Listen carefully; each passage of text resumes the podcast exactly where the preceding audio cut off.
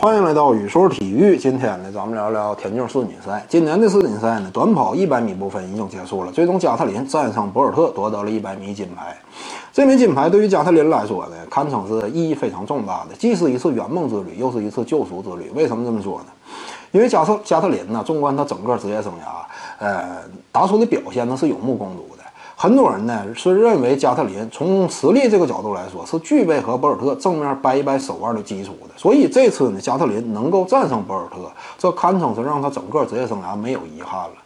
有些观众呢也会说，那那个博尔特今非昔比啊，毕竟三十一岁的年纪，这次这个跑这个赛事呢又是他职业生涯的告别之旅。在这样一种情况之下，在因为年龄增大而职业状态日渐下滑的情况之下，战胜这样的博尔特，这对于加特林来说有什么值得炫耀的呢？但是你不要忘了一点啊，博尔特他确实是年龄越来越大了，但是这个加特林比他还大呢，比他大了足足四岁呢。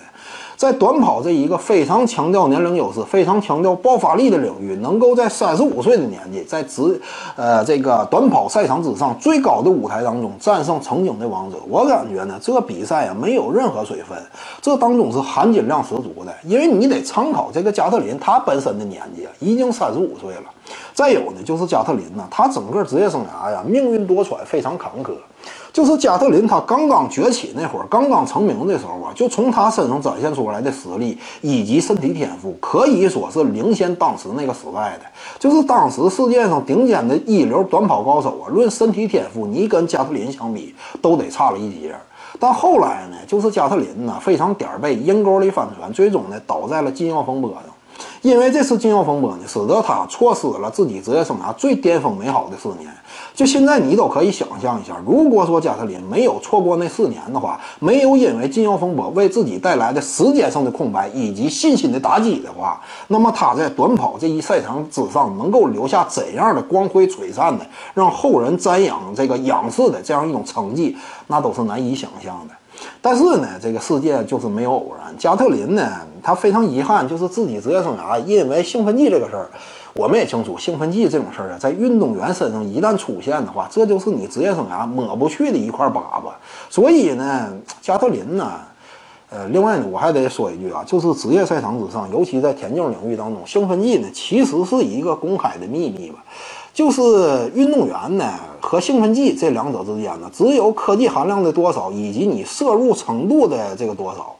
呃。这是唯一的区别，就是真正来讲呢，当然这个话题啊，咱要是展开讲的话，那以后有机会再谈。其实我之前我也涉及过，就是在职业的田径赛场之上，你谁也别说谁，这玩意儿呢，发现没发现就是唯一的区别。这个呢也是见怪不怪了，这是当下的现状，是一个现实情况，这你必须得正视的。所以呢，我感觉加特林呢，能够在职业生涯正经历过如此重大打击的情况之下，在三十三十五岁的年纪，重新这个燃起内心当中对荣誉。追求的这一份这个怒火，我感觉呢，最终能够战胜博尔特，这对于他个人来说，还是对于观众来说，都是看起来感觉非常欣喜的。另外，对于博尔特来说呢，我感觉这次失利那无碍于他的伟大呀，毕竟他已经站在了前人的肩膀之上。纵观之前的几代短跑飞人呢。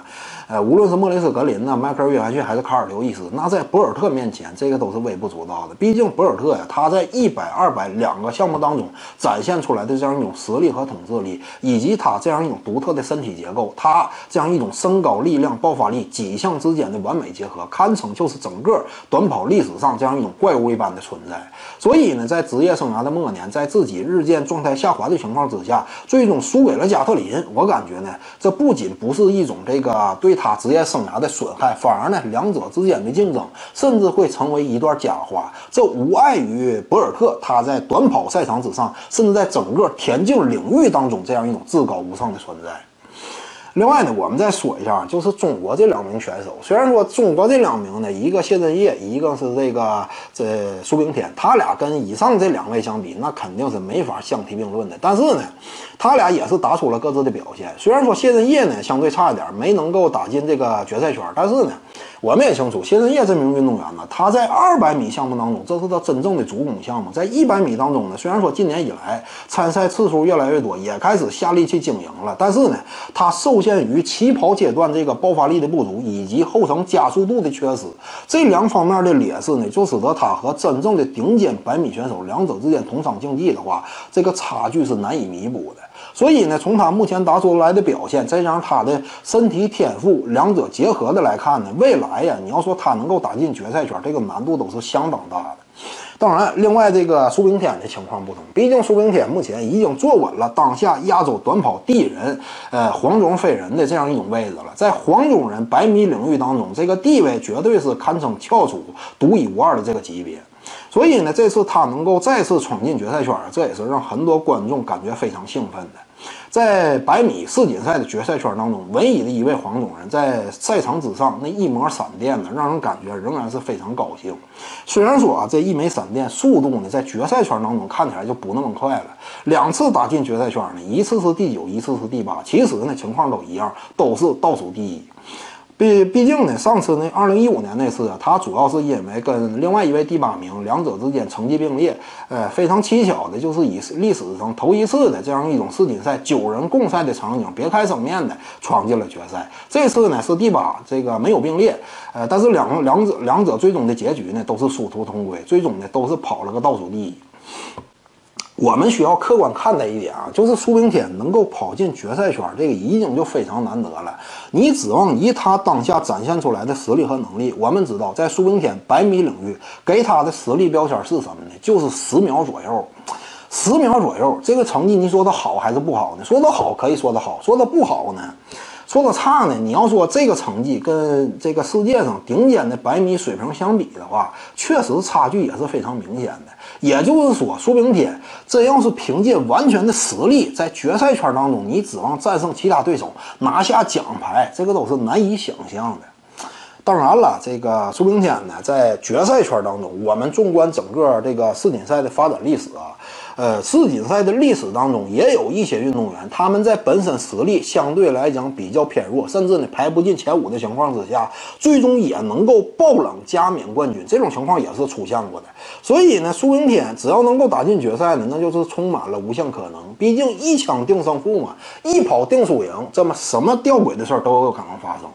所以呢，在这个比赛之前呢，其实我在脑海当中也多次重复，呃，希望呢能够出现这么一种奇迹般的场景。那这那这个是我非常想要看到的，就是什么一种场景呢？就是枪响之后啊，苏炳添在前五十米的情况之下，只有苏炳添一人竞技状态非常出色，其他人呢人样也是人挤人，而且呢出现一定的赛场事故。也就是说，在前五十米这个阶段呢，滚的滚，爬的爬，先倒下一片。最后呢，只剩下剩下三名选手。苏炳添呢，凭借他自己在短跑领域相对来讲，这个在决赛圈当中相对平庸的实力，他可能呢在剩下的三名选手当中仍然是位居第三。但是呢，前面两名啊，他俩并列而行，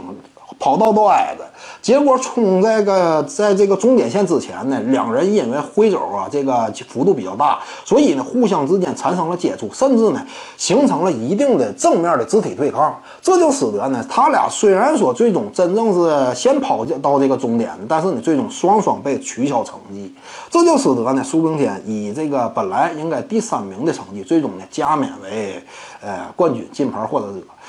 这样一种情况呢，有些观众可能会说，那即便发生的话，这也不露脸呢。以这样一种方式拿到一个冠军，这有什么值得说的呢？但是我们不要忘了一点啊，就是在世锦赛这个这个舞台当中，在这个短跑领域当中。呃，赛场之上，什么事儿都有可能发生。你真要出现这种事儿的话，你也不能说苏炳添他就胜之不武啊。毕竟其他那些偶然因素，这跟苏炳添无关的。苏炳添仅仅就是安静的在那儿跑步啊。其他人你怎么摔倒，你怎么互相之间出现这个架手啊，这些这些方面的事儿，那是跟你们个人因素有关的。我呢，只是做到了自己的本分。最终要说拿到一个冠军的话。我感觉呢，这不仅不是让人说笑话的，反而呢是世锦赛历史当中，或者说在田径历史当中，都是一段传奇呀。如果说这种事儿真要是发生的话，那么苏炳添他在整个这个短跑历史当中，这个地位那就更是独一无二了，比现在要更加厚重的多。当然呢，虽然说这种现象啊不太可能发生，而且从现实来看呢，苏炳添因为年龄的增长，巅峰期呢恐怕也维持不了太长了。呃，但是呢，也是一种美好的期待吧。就是有苏炳添这么一个良好的开头呢，我相信未来中国在短跑领域会有后起之秀，能够继续给观众留下这样一种想象的空间的。本期呢就跟各位聊这儿。如果你喜欢本视频呢，点击屏幕右下角订阅，咱们下期再见。各位观众要是有兴趣呢，可以选择加入徐静宇微信公众号，咱们一块聊体育、唠社会。打开手机微信，点击公众号或者订阅号，搜索徐静宇。你要是习惯扫二维码呢，效果也一样。扫到之后点击关注。总览体育，独到见解就是语说体育，谈讲评说无愧于心就是静语漫谈。每天一条语音推送，欢迎各位光临指导。